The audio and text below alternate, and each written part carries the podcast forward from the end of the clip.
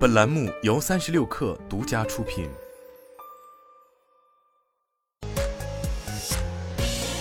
网络新商业领域全天最热消息，欢迎收听快讯不联播，我是金盛。领克汽车近日宣布，受惠于电池原材料采购成本下降，现对旗下新能源产品官方指导价进行下调，至高下调八千元。据了解。此次价格调整涉及的领克新能源产品包括领克零一新能源、领克零五新能源、领克零六新能源、领克零九新能源。价格调整将于二零二三年五月一号零时起生效。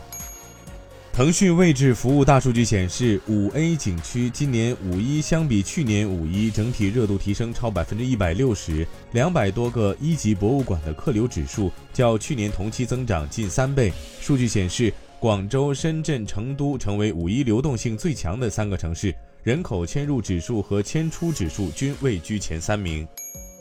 自五月四号起，国内多航线机票价格下降，甚至低于高铁票价格。在去哪儿平台上，五月五号至十五号，飞往海口、长沙、三亚、南京、武汉等多条航线的机票价格下降明显，两百元左右便可直飞出游。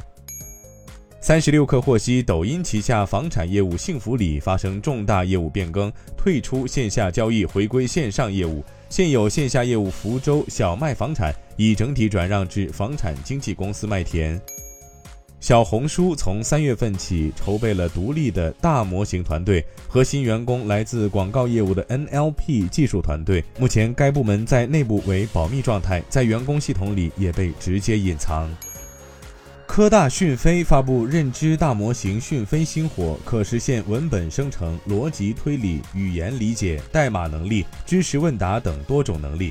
科大讯飞董事长刘庆峰表示，在国内可测试的 AI 大模型中，讯飞星火大模型认知遥遥领先，和 ChatGPT 只有细微差距，目前正在进一步优化中。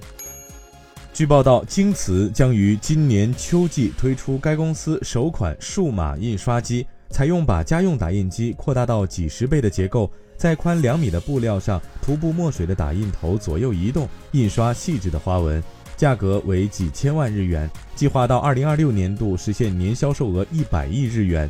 京瓷的数码印花机使用干燥后着色的自主墨水，使印刷一千克布料所需要的水减少到约二十毫升。